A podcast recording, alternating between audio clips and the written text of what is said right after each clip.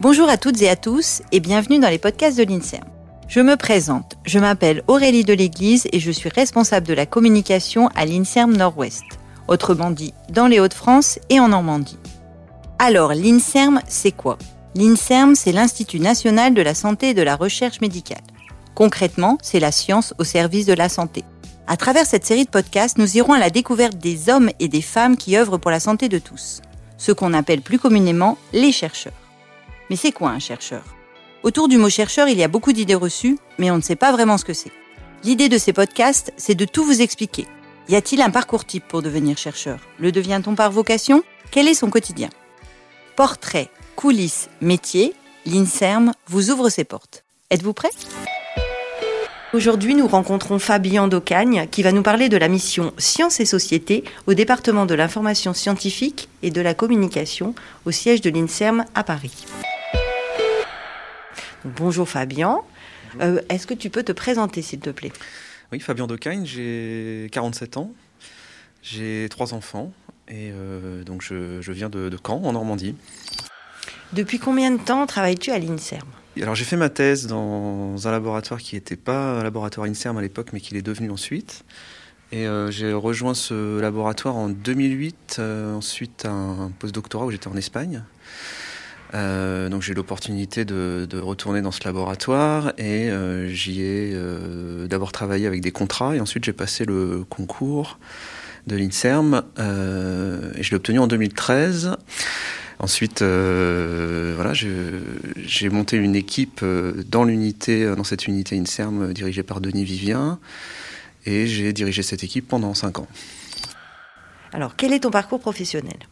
Alors j'ai fait des études euh, de médecine au départ, parce qu'on m'avait conseillé de, faire ça pour faire de la recherche. Je voulais euh, faire de la recherche déjà au lycée. Euh, j'ai passé deux fois le concours, comme beaucoup de monde, et je l'ai je l'ai, l'ai pas obtenu ce concours.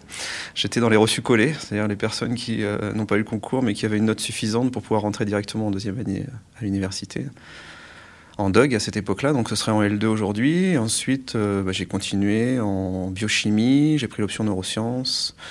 Et un peu sur une occasion qui s'est présentée euh, comme ça, euh, j'ai fait un stage euh, de master dans le laboratoire où j'ai ensuite fait ma thèse avec Denis Vivien.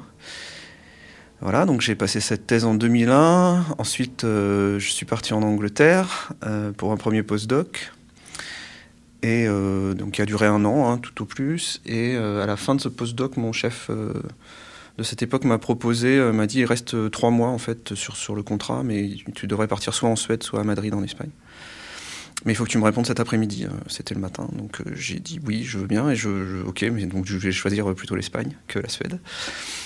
et là, j'ai passé, donc je devais y aller trois mois, et en fait, j'ai passé six ans en Espagne. et là, j'avais postulé pour un contrat de recherche qui aurait duré cinq ans et qui était ouvert vers des postes fixes en Espagne. Et là, j'ai été euh, encore une fois un peu reçu collé puisque j'étais sur la liste d'attente. J'ai pas obtenu ce contrat finalement. Et euh, bah, sur une opportunité aussi de retour ici sur un contrat, je suis rentré euh, en France et voilà, c'est là que j'ai commencé ma carrière à l'INSERM. Est-ce que tu peux nous parler de tes nouvelles missions? Ouais, donc ma nouvelle mission, c'est, ça a été de, prendre la direction du service Sciences et Sociétés à l'INSERM, qui est un service qui est, comme son nom l'indique, dédié aux relations entre sciences et société en particulier autour de ce qu'on appelle la recherche participative, qui est une forme de recherche qui euh, part du principe que le savoir est ce qu'on appelle le savoir expérientiel, c'est-à-dire ce que les gens peuvent savoir de leur expérience, soit de malade, soit de professionnel. Euh, ce savoir, il est euh, complémentaire, il est tout aussi intéressant que le, savoir académique des chercheurs, et que si on veut faire le tour d'une question scientifique, il faut pouvoir prendre en compte ces deux aspects-là. Et c'est aussi un bon moyen de donner de bonnes réponses aux attentes euh, de la société, des malades, des professionnels. Et pour cela, euh, on co-construit des projets de recherche entre chercheurs et euh, groupes d'associations de malades, associations de professionnels. Donc on les, accompagne là-dedans et ensuite on, cherche des leviers pour que ces projets puissent marcher en termes de financement par exemple, etc. Donc on essaie de créer ces rencontres entre chercheurs et, et sociétés et ensuite, on va euh, leur donner les moyens de, pérenniser ces projets. Fabien, est-ce qu'il faut des études spécifiques pour occuper ces nouvelles euh, missions euh, sciences et sociétés au, département de l'information scientifique et de la communication à l'INSERM? Alors, j'ai pas fait d'études spécifiques pour ça, mais c'est le, service cherchait quelqu'un issu de la recherche pour prendre ce poste, chercher un, un chercheur.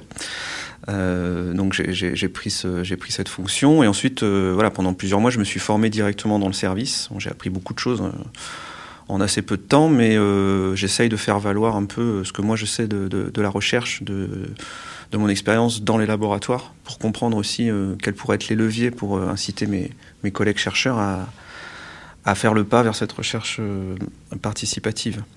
Donc il y a une formation, mais finalement c'est une formation d'expérience sur le, sur le terrain. Mais j'ai pas de, formation spécifique. Tu disais que tu avais euh, une expérience de terrain. Est-ce que tu peux nous parler de ces expériences euh, qui te servent justement pour occuper les, fonctions que tu occupes aujourd'hui? Oui, alors pendant plusieurs années, en fait, j'ai organisé euh, des rencontres avec des malades au sein du laboratoire dans lequel je travaillais. Euh, et donc ça a été mes premiers contacts euh, finalement avec, euh, avec les patients directement. Et cette question de, la complémentarité entre moi, ce que je savais de la maladie par mon savoir académique, ben, ça a été les premières occasions de, voir que ça, ça, choquait parfois avec le savoir qu'avaient les malades de, leur propre maladie. Et aussi les attentes que ces personnes-là avaient par rapport aux attentes que nous, on avait en en tant que chercheurs. Parce qu'on s'aperçoit parfois que les questions qu'on va se poser, nous, en tant que chercheurs, ne sont pas forcément les mêmes questions que se posent les malades sur leur maladie. donc, euh, une des dimensions de la recherche participative, c'est aussi de pouvoir faire coïncider ces deux choses pour être sûr que ce que nous, on va chercher va finalement répondre à des questions qui sont réellement pertinentes pour les patients. Parce que les patients sont très au courant euh, de leur pathologie et euh, ils sont très très bien renseignés en fait. Ah, tout à fait, oui. Donc les premières années, on a organisé ces, rencontres et on, faisait finalement des présentations scientifiques sur ce qu'était que leur maladie. Et euh, on s'apercevait qu'ils en savaient parfois beaucoup plus que nous et qu'il n'y avait pas du tout besoin de, leur expliquer ce que, notre savoir euh, euh, académique nous apportait. Et on, est passé tout de suite plutôt vers de l'écoute. de leurs questions, des échanges, et puis aussi ce qui était très intéressant pour eux, c'était de pouvoir visiter le laboratoire et voir concrètement euh, le matériel qu'on utilisait, mais aussi euh, combien ça coûte. Euh, et puis il y a cette dimension de voilà de l'argent, mais aussi du temps que prend la recherche, qui est une, une dimension qui n'est pas toujours bien euh, comprise par, par la société. Hein. Donc faire comprendre qu'il faut beaucoup de temps pour chercher, que voilà qu'il y a beaucoup d'obstacles, qu'il y a beaucoup d'étapes avant qu'une découverte puisse se transformer en une véritable innovation pour la santé. Ça, c'est aussi des choses qu'on pouvait euh, expliquer dans les laboratoires. Et le fait de pouvoir être sur le terrain, visiter les laboratoires, c'était un bon terrain et un, bon levier pour pouvoir faire comprendre toutes ces choses-là. Fabien, quelle belle découverte que ton métier auquel on ne pense pas forcément quand on parle de recherche. Est-ce que tu aurais un message à adresser en fait à des étudiants qui souhaiteraient rejoindre le milieu de la recherche et l'INSERM, euh, mais qui ne savent pas trop quelles études suivre ou vers quel métier se diriger? Oui, alors c'est ça. Hein. si j'avais un message euh, à faire passer, c'est celui-là. Hein. c'est qu'on a pas mal d'idées souvent préconçues euh, sur ce que doit être un parcours universitaire, un parcours professionnel. Euh, finalement, ça se passe très rarement comme on avait prévu. Euh, ça, tient, plus à notre capacité, je pense, à être attentif aux opportunités qui vont se présenter, parce qu'elles vont se présenter, et à notre capacité à répondre à ces opportunités, à faire des choix qui sont parfois euh, radicaux. Hein, voilà, dans mon cas, ça, ça, a pu être le choix de, quitter un pays pour, pour un autre, puis de revenir dans ce pays. Voilà, c'est des choix qui sont, c'est des choix de vie aussi.